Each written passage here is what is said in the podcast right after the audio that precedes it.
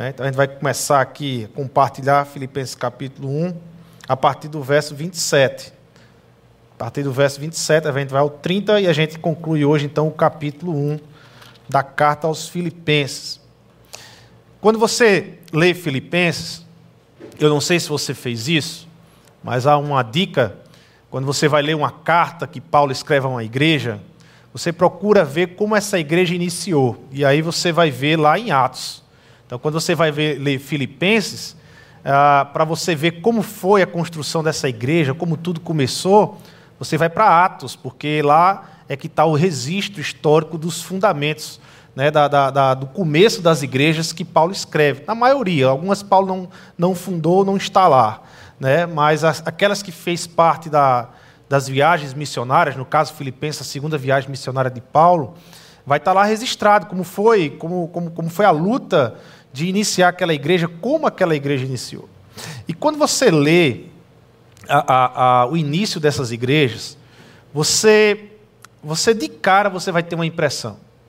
Ah, você de cara vai notar que o, o livro de Atos, ah, apesar de ter os, os apóstolos como os personagens lá escritos, existe um personagem no livro de Atos que, que, que sobressalta os apóstolos. Existe um personagem lá no livro de Atos que você percebe e você diz: Meu Deus, é, é, é, é só ele mesmo que faz isso, não tem outro, que é o Espírito Santo. Ah, ah, você lê o livro de Atos e você sai com a impressão de que, como o Espírito Santo atua na terra, como o Espírito Santo atua no meio da igreja. Porque veja, olha para a igreja de Filipos. O que é que uma comerciante abastarda, né, com dinheiro, com condições financeiras, que foi a Lídia, a, a, a primeira a se converter em Filipos. O que é que uma escrava vidente, que vivia escravizada, né, dentro de um misticismo exagerado, extremado, lá em Filipos? E o que é que um carcereiro, que seguia aquelas ordens diretas, e provavelmente, muito provavelmente, tinha César, o imperador de Roma, como a sua principal figura, o seu centro de vida, o que é que essas três pessoas têm em comum? O que é que essas três pessoas juntas poderiam realizar? Você percebe que são três vidas de contextos totalmente diferentes, de propostas de vida totalmente diferentes, de perspectivas de vida totalmente diferentes. Mas agora, por meio do Evangelho e em Cristo Jesus, essa comerciante, essa escrava e esse carcereiro, eles são um. Eles se tornam um. E começam a lutar pelos mesmos propósitos, começam a viver pela mesma causa. A, a beleza do Evangelho, a grande beleza da igreja, está nisso. Nessa diversidade. É, é você enxergar unidade em pessoas tão diversas, tão diferentes, de pensamentos às vezes tão diferentes, de perspectivas, de contextos de vida tão diferente, mas que de repente essas pessoas tão diferentes, elas se tornam um. Elas passam a abraçar a mesma causa. Elas passam a lutar para ter o mesmo estilo de vida. Ah, quando eu digo estilo de vida, é, é de transformação, de, de mudança. É, ah, todos, independente da sua condição financeira, seja muito rico ou seja pobre, tem problema de arrogância, mas agora todos estão lutando contra o problema da arrogância. Todos, sejam ricos, independente da classe social, ou seja pobre, ou em que universo você vive, lutam contra o problema do individualismo. Todos unidos, lutando contra o problema do individualismo. Nós agora vivemos em comunidade, nós agora somos família.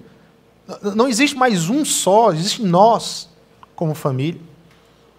Então, é, pessoas diversas, de contextos diversos, mas agora passam a viver a mesma causa e a lutar pela mesma causa e a ser transformado pelo mesmo instrumento que é o Evangelho do nosso Senhor Jesus Cristo. Essa é a beleza que você vê, não só em Filipos, mas se você for ler Atos e ver outras igrejas sendo fundadas lá em Atos, você vai ver a beleza do Espírito Santo, como o Espírito Santo nos faz um, como o Espírito Santo traz a unidade. Jesus Cristo, em sua oração, conhecida como oração sacerdotal, lá em João capítulo 17, ele, ele ora por isso. Ah, o pedido de Jesus para a sua igreja é unidade. Porque é na unidade que nós conseguimos revelar a beleza do corpo de Cristo. Né? Jesus vai dizer que eles sejam um em nós, para que o mundo creia que tu me enviastes. A, a, grande força missionária da igreja está na unidade da igreja. Está em mostrar para as pessoas: somos diversos, vivemos em contextos diferentes, mas ao mesmo tempo somos um. Temos uma causa e uma razão de vida. Isso chama a atenção das pessoas lá fora. A igreja de Filipos sofria dois grandes ataques. Né? Dois grandes ataques a igreja de Filipos ela sofria. E ela lutava contra esses dois grandes ataques. Né? Porque ah, nós não fomos chamados em tempos de paz. Né? Tacinha disse aqui, cantando, ela, e ela disse assim: Olha, ah, aliás, ela compartilhou conosco ali. Não foi aqui, foi lá no, no momento do, do, do pessoal do Ministério do Louvor. Né? Ela disse: ó, vivemos em tempos de aflições. Né? Mas Jesus disse: tem de bom ânimo, eu venci o mundo. Mas no mundo nós vivemos em tempos de aflições. A perspectiva de Jesus para a igreja não é um tempo de paz para a igreja, mas é um tempo de aflição. E, e, e, cada um foi compartilhando. Eu cheguei no momento em que o rapaz estava compartilhando a, a aflição de saber de que em um determinado local a pessoa está sofrendo e ele passa e está com saúde, mas naquele local ele sabe que a pessoa está sofrendo e ele teve a experiência de ir naquele local, de ver o sofrimento talvez mais de perto, mais latente né, na, na memória dele agora. E, e, é isso. Enquanto nós vivemos nesse mundo transitório, é, é tempo de aflição, mas ao mesmo tempo há, há, há esse apontamento, tem de bom ânimo. Jesus venceu o mundo. Esse mundo ele não fica não se prenda a isso. Não se apegue a isso. Não faça do mundo um fim, mas um meio. tem, tem pessoas que fazem do mundo um fim. ou seja, ela acha que tudo na vida vai ser conquistado aqui. Não. O melhor ainda vai chegar. Aqui é uma passagem, aqui é uma transição que nós estamos fazendo. Mas o melhor está por vir, o reino pleno está por vir. Mas nesse mundo transitório de aflição e de lutas, foi que Jesus nos chamou para sermos embaixadores, para anunciarmos esse reino que virá, para sermos representantes. Embaixadores é essa, essa representação desse reino que virá de introduzir nesse mundo uma nova cultura, um novo estilo de vida, uma nova forma de viver, uma nova perspectiva de leitura de mundo, uma nova cosmovisão, de leitura de mundo. Esse é o desafio da igreja. E a igreja de Filipos ela tinha dois grandes ataques. Ela tinha um ataque externo e ela tinha um ataque interno. O ataque externo ela tinha porque, é uma, é, é, é, imagine, aquela gente, eles abraçaram aqueles irmãos, eles abraçaram uma, uma nova cultura, um novo estilo de vida. Era um estilo de vida que prezava pela humildade, um estilo de vida que prezava em olhar mais para o outro, em fazer o outro, em servir ao outro. Era um estilo de vida que encorajava a igreja a viver um amor altruísta para o outro, um amor que, que é dado sem cobrança de receber. E, ou seja, era um estilo de vida totalmente diferente da cultura romana, que era uma cultura arrogante por natureza, que era uma cultura individualista por natureza e arrogante por natureza, uma cultura estatal, porque tudo era o império romano tudo, o comando era o império, o Deus era César. Então, aqueles irmãos, por viverem agora uma proposta diferente, uma cultura diferente, eles estavam sendo perseguidos em Filipos. Comerciantes estavam sendo perseguidos em Filipos. Escravos estavam sendo perseguidos em Filipos. Carcereiros estavam sendo perseguidos em Filipos. Porque eles estavam propondo um estilo de vida diferente daquela cultura. Mas também eles tinham ataques internos. A, a grande luta da igreja de Filipos era a união, a, ou a desunião. Eles lutavam para estarem unidos, eles lutavam por unidade, mas havia claramente uma desunião, havia divisões, era uma igreja dividida, era uma igreja que servia a Deus, mas dividida de coração. Ao ponto que Paulo, quando escreve lá no capítulo 4, a gente vai ver durante a série, mas ao ponto de Paulo é, é, exortar a, a, a Timóteo a, a, exortar que trate a duas irmãs, duas líderes, que cooperaram muito pelo evangelho com Paulo, mas estavam divididas naquele momento. A Sintique e Evódia. Né? Havia uma divisão de liderança e Paulo enxergava claramente um grande perigo para a igreja quando a igreja está dividida. Apesar de servir, servir dividido é um grande perigo. Então, é, essa era o contexto, né, vamos dizer assim, de modo geral, que Paulo escreve à igreja de Filipos. Encorajar a igreja a viver as pressões e a perseguição externa. E exortar a igreja a viver em unidade, a quebrar com as suas divisões e a viver em unidade.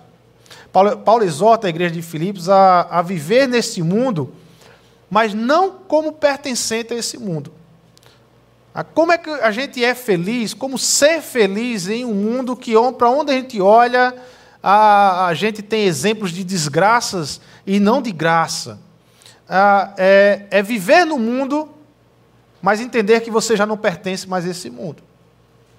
É viver aqui, não abandonar a sua vida aqui, mas não viver pela missão do mundo, mas viver pela missão de Deus.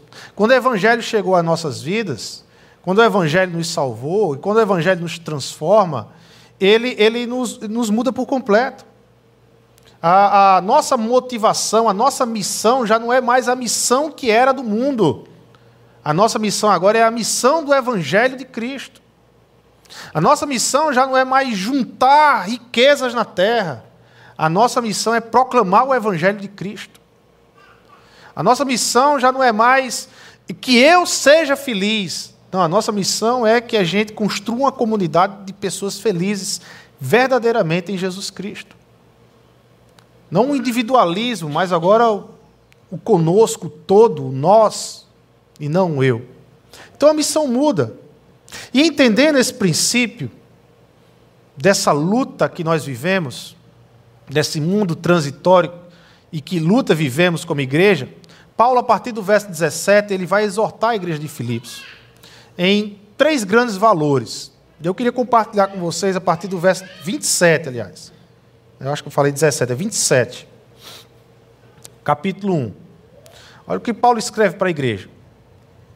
Não importa o que aconteça, exerçam a sua cidadania de maneira digna do Evangelho de Cristo, para que assim, quer eu vá e os veja, quer apenas ouça a seu respeito, em minha ausência, fique eu sabendo que vocês permanecem firmes num só espírito, lutando unânimes ou juntos pela fé evangélica, sem de forma alguma deixar-se intimidar por aqueles que se opõem a vocês. Para eles isso é sinal de destruição, mas para vocês, de salvação. E isso da parte de Deus, pois a vocês foi dado o privilégio de não apenas crer em Cristo, mas também de sofrer por Ele, já que estão passando pelo mesmo combate que me viram enfrentar e agora ouvem que ainda enfrentam. Senhor Deus e Pai, nós te pedimos essa manhã que o Senhor ilumine a nossa mente e prepare o nosso coração para ouvirmos a tua palavra. E não apenas ouvirmos a tua palavra, Senhor, mas na convicção que nós temos do Senhor e da tua palavra, possamos vivenciar a tua palavra diariamente. Possamos entender o que nos cerca, em que mundo nós estamos, em que proposta o Senhor tem para nós como igreja do Senhor.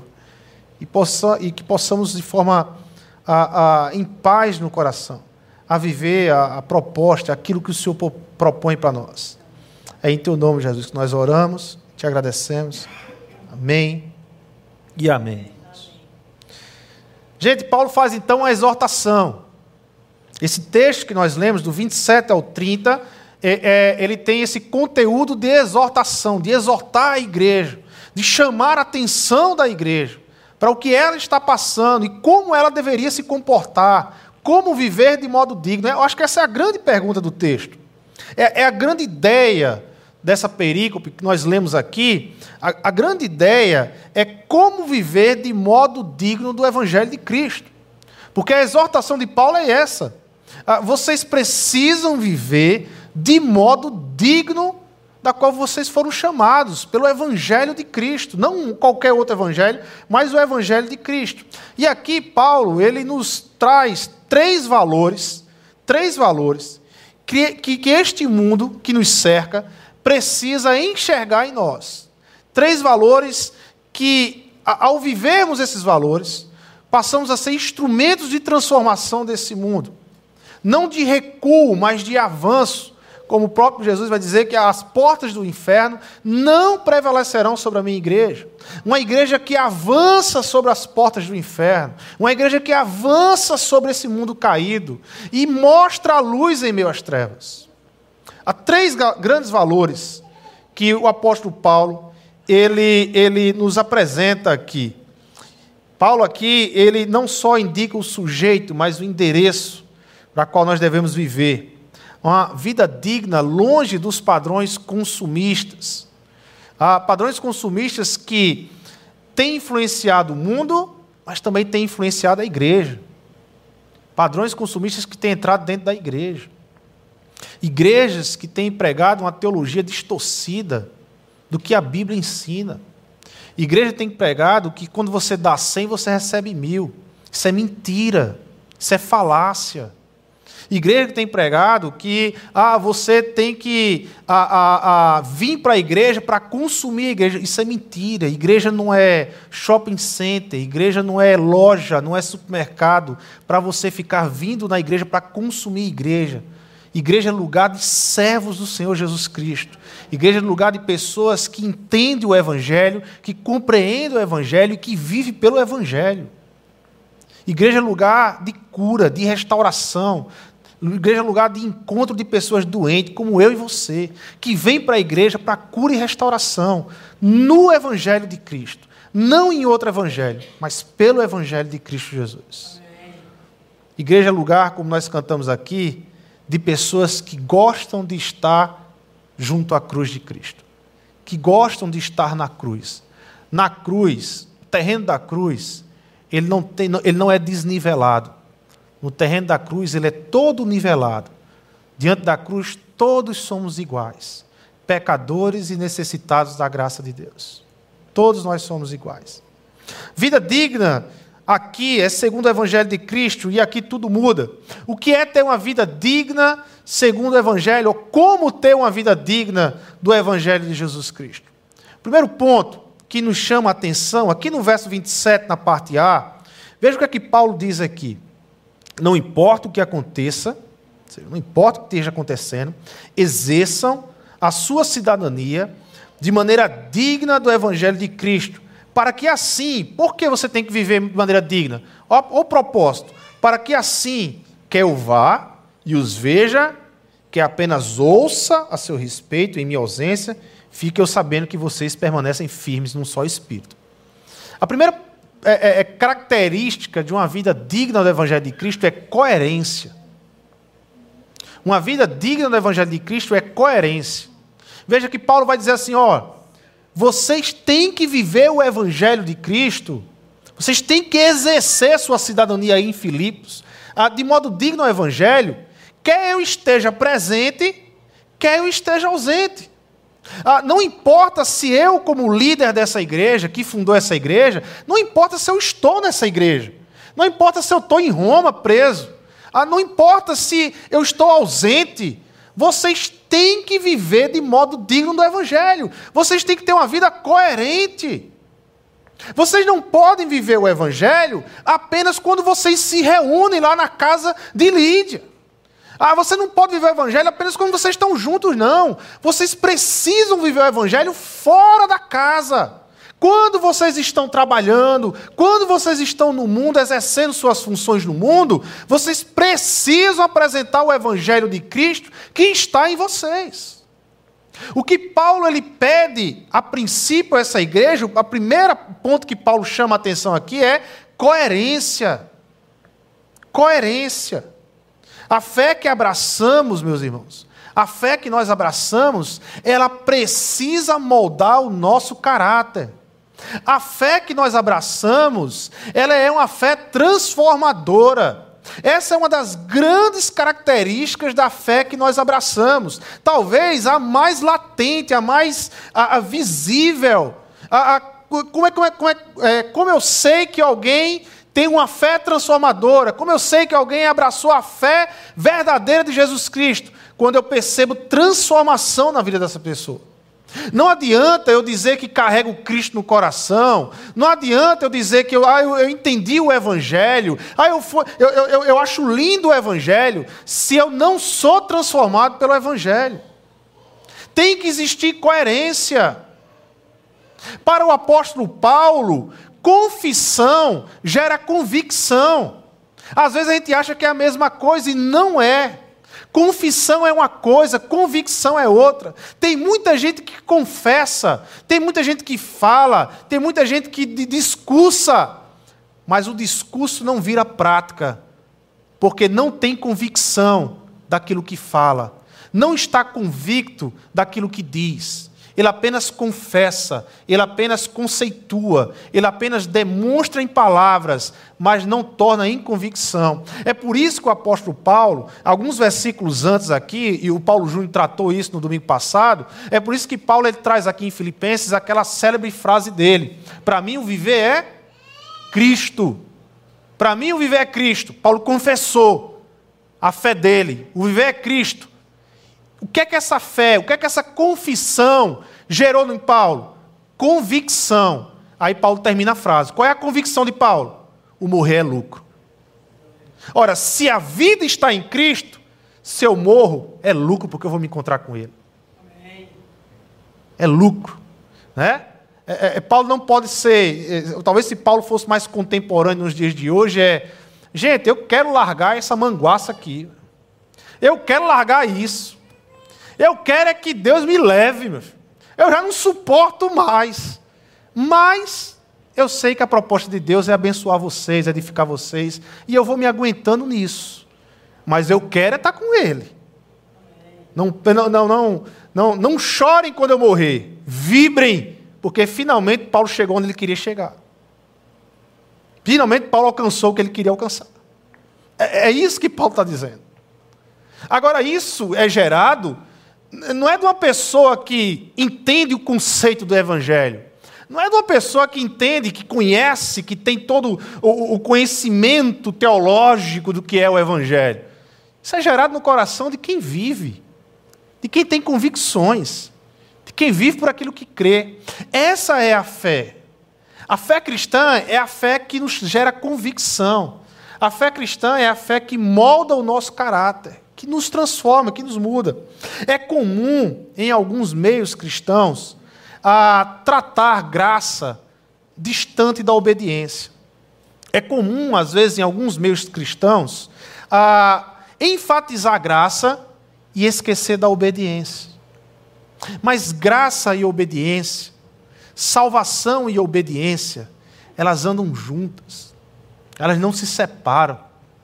Elas são ligadas. Não há separação. A graça que Deus nos envolve, a graça salvadora do nosso Senhor Jesus Cristo, que vem sobre nós, ela nos convida, ela nos chama a uma vida de obediência. Não existe graça sem proposta de obediência.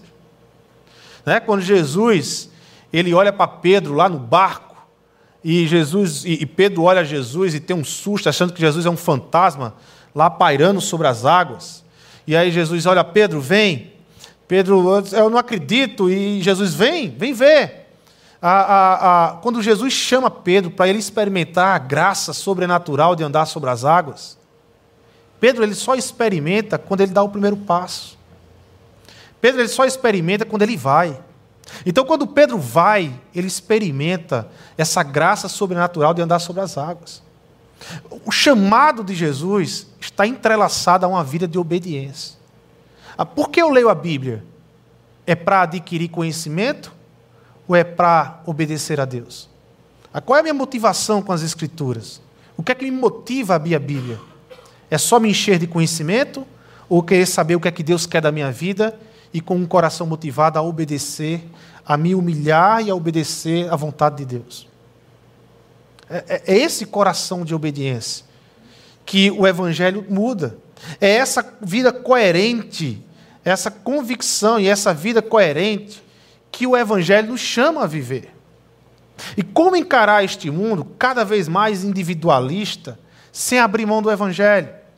Esse é o grande desafio da igreja. Viver no mundo, transitar pelo mundo, mas sem abrir mão do Evangelho. Sem abrir mão do mundo, sem abrir mão do relacionamento com o mundo, mas sem abrir mão do Evangelho. Como fazer isso? Primeiro, vivendo sem máscaras. É a vida sem máscaras. Eu sou o que sou, meu irmão. É entender que nós não somos perfeitos. Mateus capítulo 19, ele conta a história do jovem rico. Eu não sei quantos aqui já leram, mas eu acredito que é uma história muito conhecida do Evangelho. A história do jovem rico que chega diante de Jesus Cristo e pergunta: Bom mestre, o que é que eu devo fazer para herdar o reino dos céus? O que é que eu devo fazer para alcançar a vida eterna? E aí Jesus ele já começa respondendo: Bom, somente um, o Pai, né? Por que me chamas de bom? Bom só existe um, Deus, o Pai. E aí ele vai naquele diálogo com Jesus, dizendo que já está cumprindo todos os mandamentos, todos os mandamentos, eu tenho feito, eu tenho feito tudo. E aí Jesus ele toca na ferida. Ele diz assim: olha, então falta só uma coisa para você herdar a vida eterna e alcançar a vida eterna. Vai lá, vende tudo que você tem, dá aos pobres e me segue.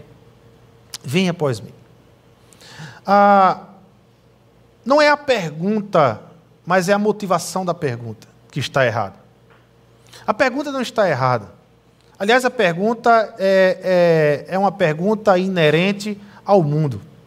O mundo, de diversas formas, de diversas formas, o mundo tem feito essa pergunta até hoje. O que é que eu faço para ter vida eterna?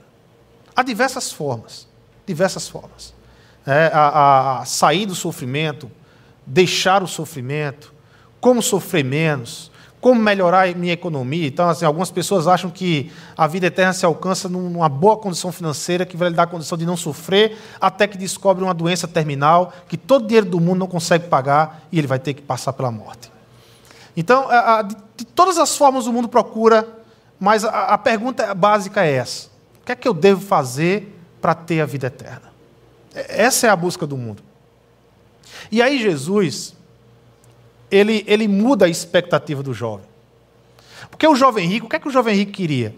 O jovem rico, ele achava que estava falando com um bom mestre com alguém que tem um conhecimento, que ia dar um conceito maravilhoso de vida eterna, que ia falar assim algo fantástico sobre a vida eterna, talvez uma proposta, um ensino diferente do que os líderes daquela época falavam. Então, o, jovem ele estava esperando isso, ele estava esperando ah, um, conceito, ele estava esperando uma informação que viesse de um bom mestre, uma boa informação. Mas só que eu e você nós sabemos que o jovem rico ele não estava falando com um bom mestre. Ele estava falando com o próprio Deus. O Deus que conhece a vida. O Deus que conhece o ser humano na palma da sua mão. É, é, é isso que Jesus revela a ele. E aí, Jesus, em vez de, de apenas dar uma declaração importante ou trazer um ensino importante, Jesus, ele como Deus, ele traz uma ordem divina. E toda a ordem divina impõe uma ação no ser humano. Vá, venda tudo que você tem e me siga. Viver coerente é, é ir além do conhecimento sobre Jesus. É, é além de uma confissão. É fácil confessar Jesus Cristo. É fácil confessar. Mas viver coerente é viver através de convicções. Aquilo que eu creio é o que eu vivo. Essa é a fé. Se eu creio no Evangelho, eu vivo o Evangelho. Se eu creio que o Evangelho é a verdade de Deus para a minha vida, então eu passo a viver essa verdade de Deus para a minha vida. Por quê? Porque eu creio. Porque não é mais apenas um conhecimento, não é mais um conceito que eu aprendi na igreja. O Evangelho agora é uma convicção de vida que eu tenho. Convicção. Aqui o Evangelho não é apenas um instrumento que nos salva. A Bíblia não apresenta o Evangelho apenas como um instrumento que nos salva. A Bíblia apresenta o Evangelho como um instrumento que nos transforma. Que nos transforma. Estabelece normas éticas para todos nós. Novas normas éticas nós temos a partir que o Evangelho chegou a nós. O desafio de viver essas normas. Mas existe um outro ponto também que nós precisamos entender para viver esse evangelho coerente no meio de um mundo que é contra todo o princípio do evangelho. Ah, não somos perfeitos. Se nós não entendermos que nós estamos num processo de construção, nós podemos estar lendo a Bíblia de uma forma errada. A gente tem, às vezes, a, a, a tendência de ler a Bíblia como se essas pessoas fossem diferentes de nós. E elas não são diferentes de nós. Gente, vamos, vamos conjecturar algumas coisas aqui. Vamos tentar conjecturar algumas coisas aqui na igreja de Filipos. Pensa na Lídia, comerciante. Ah, o que ela vendia era muito caro naquela época. Era um produto precioso, então na região era conhecida a região.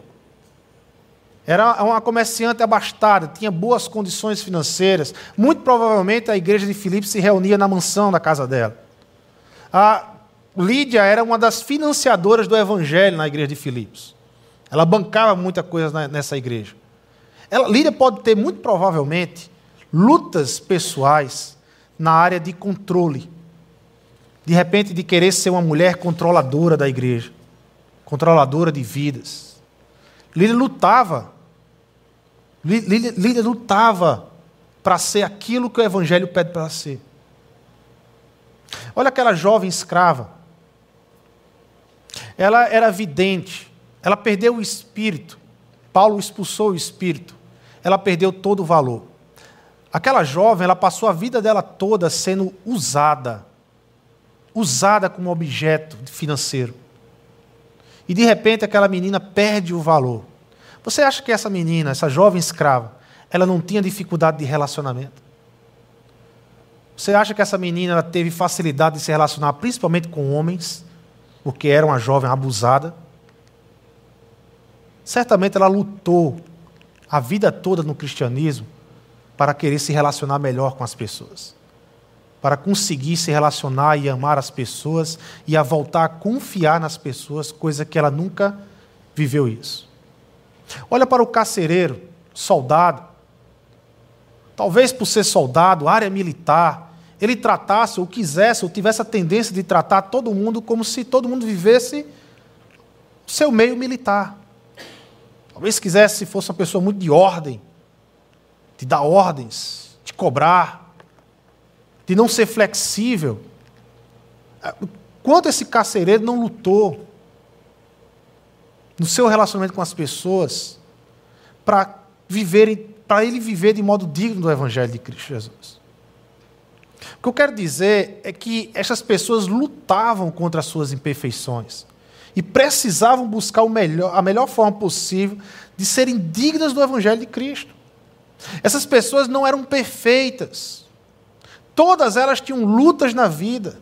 Todas elas tinham lutas pessoais, internas, que lutavam para melhorar, para apresentar o evangelho de modo digno, mas todas elas tinham, elas tinham esse valor, elas tinham essa, essa, essa busca de querer apresentar o evangelho de modo mais digno.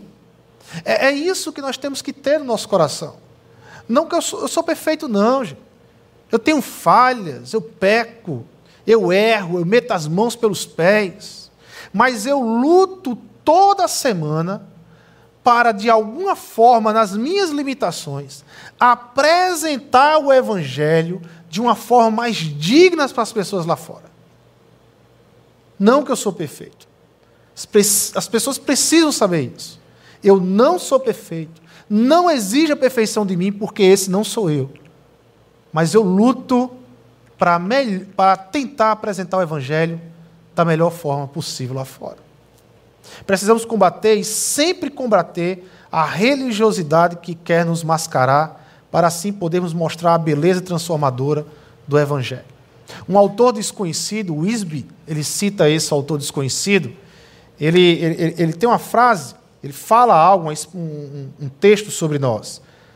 Nosso relacionamento com o Evangelho e com o mundo. Ele diz: olha, capítulo por capítulo, a cada dia, por meio das coisas que fazes e das palavras que dizes, estás a escrever um evangelho, que é fiel, que é verdadeiro. Os homens leem o que escreves. E aí ele termina com a pergunta: O que é o evangelho segundo a tua vida? As pessoas enxergam o evangelho em nós. É, e a gente tem que ter essa preocupação. A minha preocupação, a, o meu foco, a minha direção é que as pessoas lá fora enxergam o Evangelho mais dignamente possível. Mas entendendo que eu não sou perfeito. Entendendo que eu não sou perfeito. Segundo ponto, como viver de modo digno do Evangelho de Cristo é com cooperação, que é o que Paulo. Primeiro ponto, então, é com coerência, ser coerente. O segundo ponto aqui é cooperação. Olha, fique eu sabendo, na parte B aqui do verso 27, fique eu sabendo que vocês permanecem firmes num só espírito, lutando unânimes pela fé evangélica, sem de forma alguma deixar-se intimidar por aqueles que o perseguem. Paulo deixa a, a ilustração militar. É interessante que Paulo transita, ele começa com ilustração militar, mas agora ele vai usar uma expressão grega que vai trazer a, a, a, uma nova forma de, de, de, de ilustração. Ele deixa militar para ir agora para uma ilustração mais esportiva, atlética. Essa palavra, essa expressão aqui no grego, lutando unânimes, na minha Bíblia é NVI, em algumas outras versões tem lutando juntos. Essa expressão é a expressão que vai dar origem à expressão grega atletismo. É, é, é a mesma expressão raiz da expressão atletismo, lutando juntos, a ideia de sermos uma equipe. Agora, Paulo faz com que a igreja de Filipos entenda o seguinte: olha, vocês são uma equipe, vocês são um time, juntos, juntos. Paulo enxerga a igreja como uma equipe. Paulo lembra aos cristãos de Filipos que é o seu trabalho em equipe que conquistará as vitórias. O inimigo tem prazer em dividir. O lema do inimigo é dividir e conquistar. Quanto mais a igreja dividida, melhor para o inimigo. Olha lá no capítulo 4 de Filipenses, o que estava acontecendo então. Ah, o que eu rogo a Evódia e também a Sintique, verso 2, é que vivam em harmonia no Senhor. Sim, e peço a você, leal companheiro de jogo, que as ajude pois lutaram ao meu lado na causa do Evangelho, com Clemente e, meus, e os demais cooperadores. Os seus nomes estão no livro da vida. A essas duas irmãs, que lá no início da igreja lutaram juntos comigo, agora estão se desentendendo aí, estão disputando dentro da igreja aí.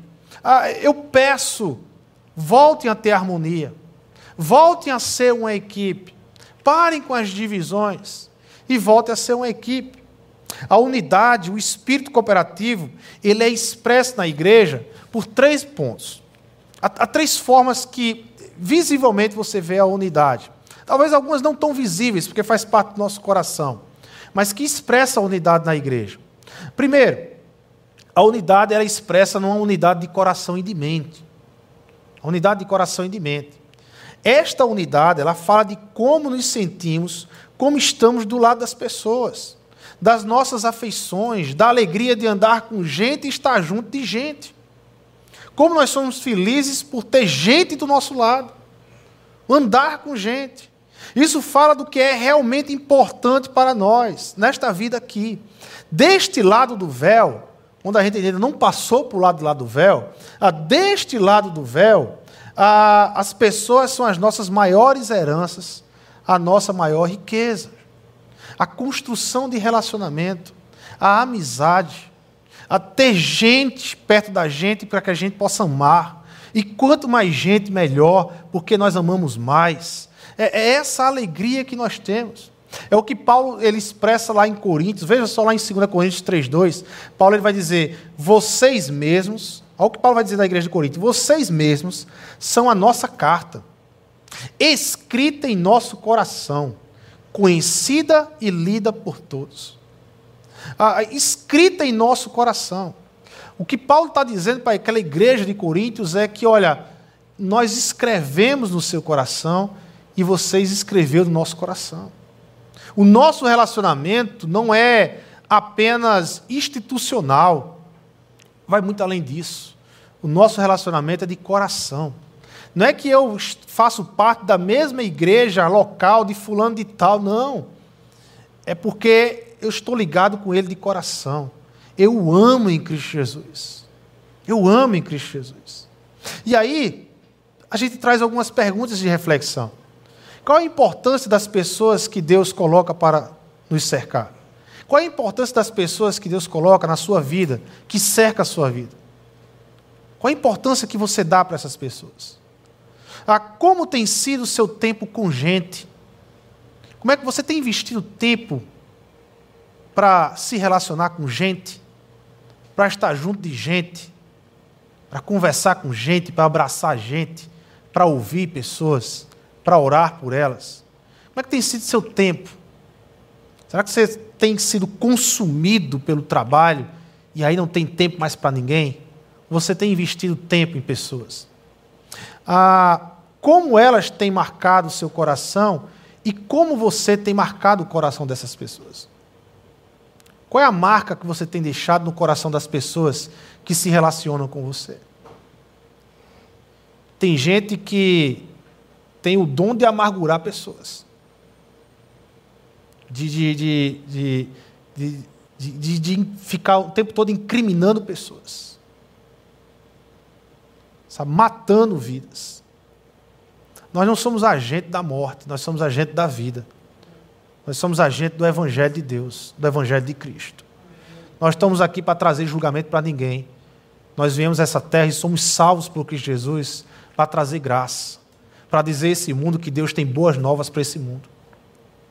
É isso que nós precisamos ser.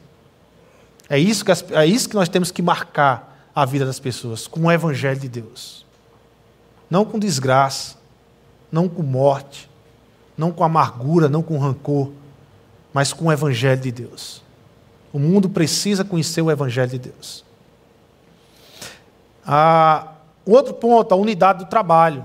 A unidade do coração e de mente e a unidade do trabalho. Devemos juntos lutar pela fé evangélica. É isso que Paulo está dizendo. Unânimes pela fé evangélica. A, a igreja não é apenas um amontoado, de pessoas que vive uma diversão social, não. Não, não, não, não. A igreja é uma equipe treinada, focada na propagação do Evangelho. A igreja é um grupo, é um time que tem um alvo: propagar o Evangelho, apresentar o Evangelho de Cristo.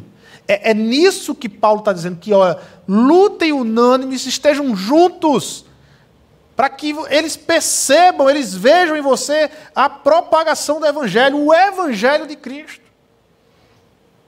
Não é pelo outro Evangelho, não, não é por qualquer outra coisa, outra causa, não. É o Evangelho de Cristo. Deus levantou a igreja na terra para a propagação do seu Evangelho, das boas novas de Deus. Ah, e aqui somos uma igreja que vivemos em célula. E cabe uma pergunta para nós: a como estão nossas células? A como andam nossas células? Porque célula, a, o foco da célula não é clube social. Não é social.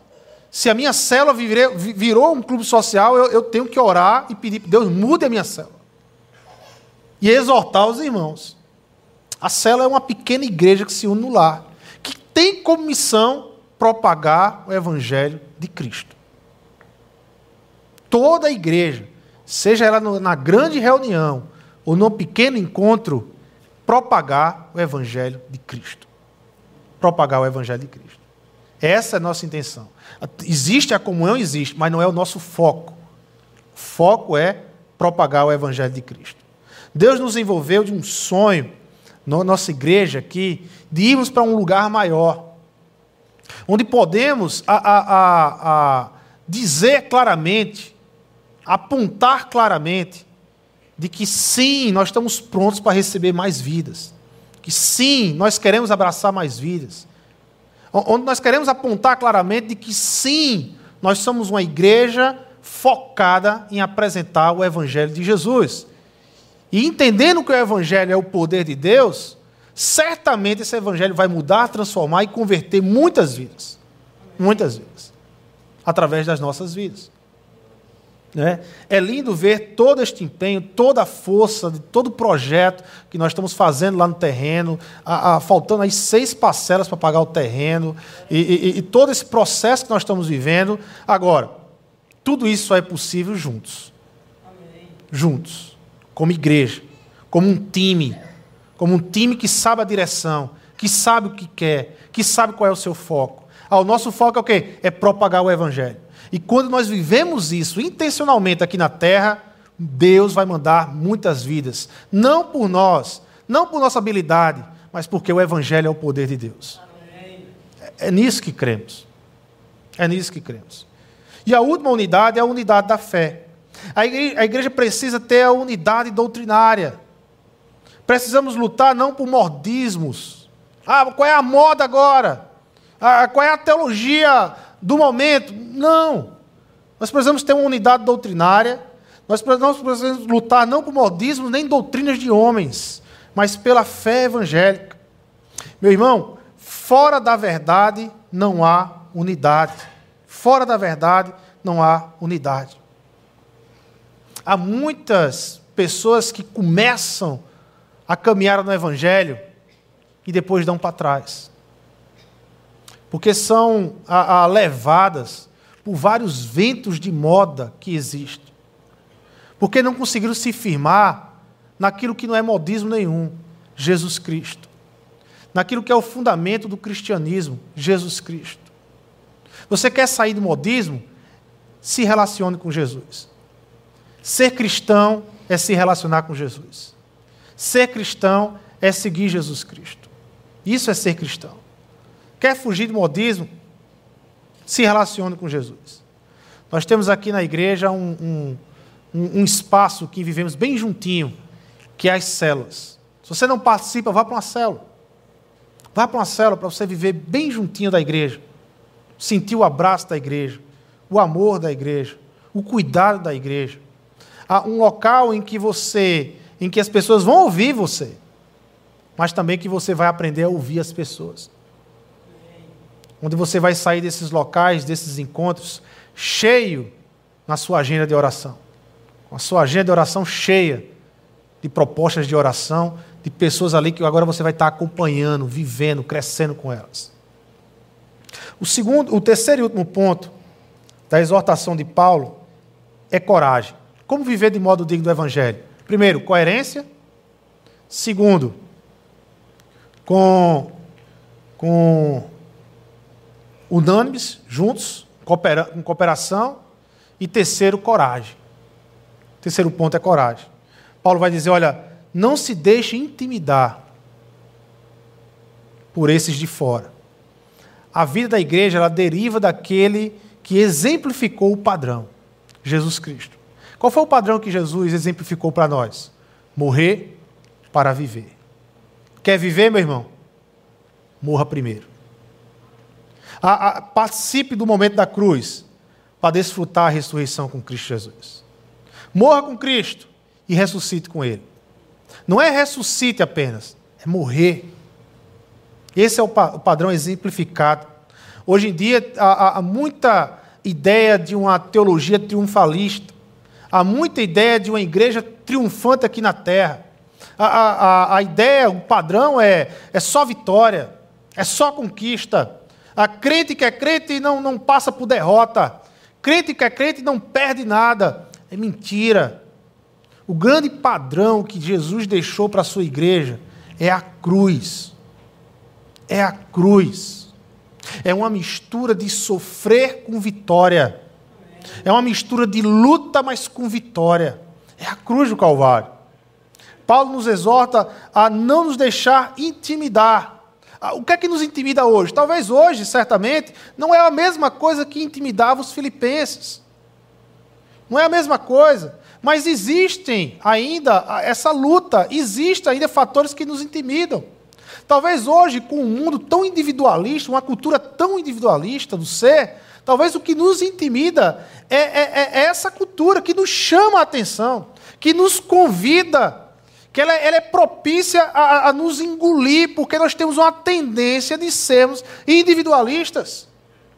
Então nós devemos lutar contra isso. Lutar contra isso. Lutar contra o consumismo.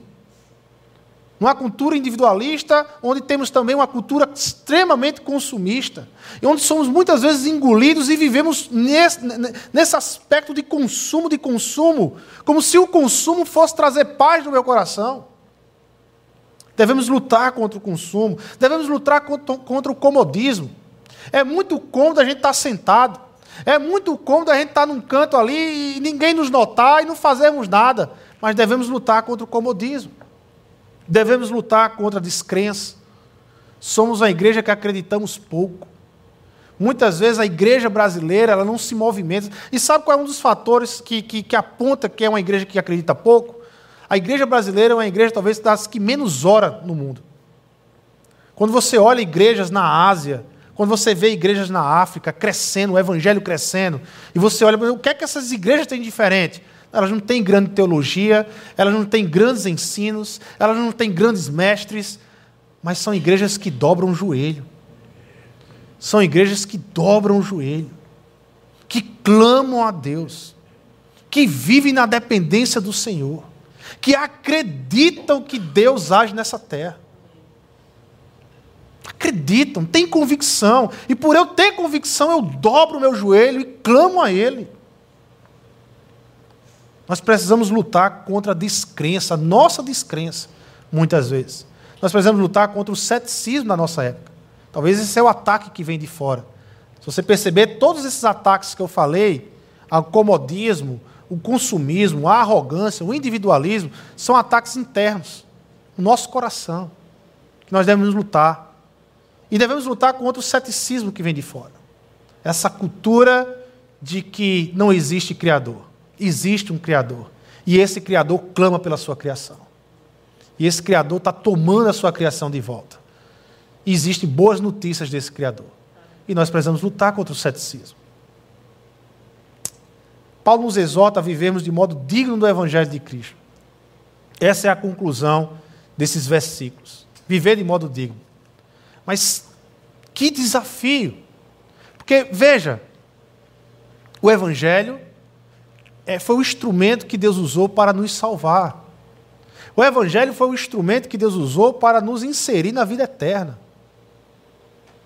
O Evangelho é o poder de Deus que nos transforma, continua a nos transformar diariamente. E Paulo, ele está dizendo assim: olha, eu e você, nós precisamos viver de modo digno desse Evangelho. Que desafio, gente. Eu creio que nós precisamos olhar para a igreja de Filipos olhar para essas pessoas na igreja de Filipos. A mulher rica de negócios, uma escrava vidente e um carcereiro cego em seus deveres como soldado. o que é que fizeram esses a viverem de modo digno? Porque eles abandonaram o estilo de vida deles para agora viver o estilo de vida do Evangelho. Eu creio que todos eles, todos eles, eles encontraram uma coisa maior. Eles encontraram algo mais bonito, uma coisa mais gloriosa do que aquilo que eles se apegavam anteriormente. Eles encontraram Jesus Cristo. Amém. Libertos por Jesus e totalmente seguros, eles agora podiam abrir mão de toda a confiança na carne que eles tinham e encontrar coragem indestrutível em seu Redentor e Salvador. Se estivermos fundamentados em Jesus Cristo e construindo dia após dia este relacionamento direto com Ele, certamente, certamente, tornaremos nossas confissões em convicções. Certamente nós tornaremos nossas confissões em convicções. É, isso foi o que chamou a atenção. Que possamos sair esta manhã desafiados. Desafiados. Qual é o seu conceito de Jesus? Qual é o seu conceito do Evangelho? O que é que você entende de Evangelho? Quem é Jesus na sua vida?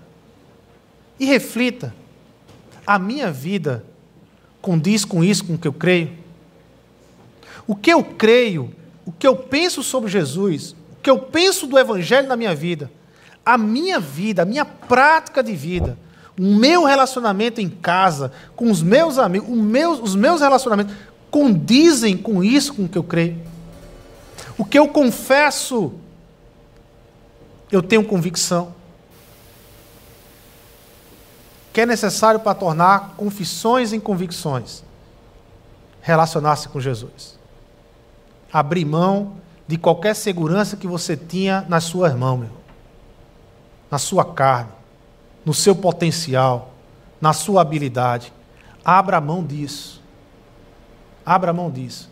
E desfrute, desfrute a fortaleza que é viver com Jesus Cristo. Amém. Desfrute isso. A entrega total a Jesus. Assim nós poderemos lá fora mostrar o Evangelho de modo digno. Vamos orar? Senhor Deus e Pai, nós queremos aqui te agradecer por tua bondade, por tua misericórdia, por aquilo que isso é sobre a nossa vida mas queremos pedir pelo poder do Espírito Santo de Deus, que atua sobre nossas vidas. Nós queremos te pedir, Senhor, que o Senhor traga todo o teu evangelho, todo aquilo que confessamos do Senhor, tudo aquilo que entendemos quem é o Senhor, traga para o nosso coração. Senhor.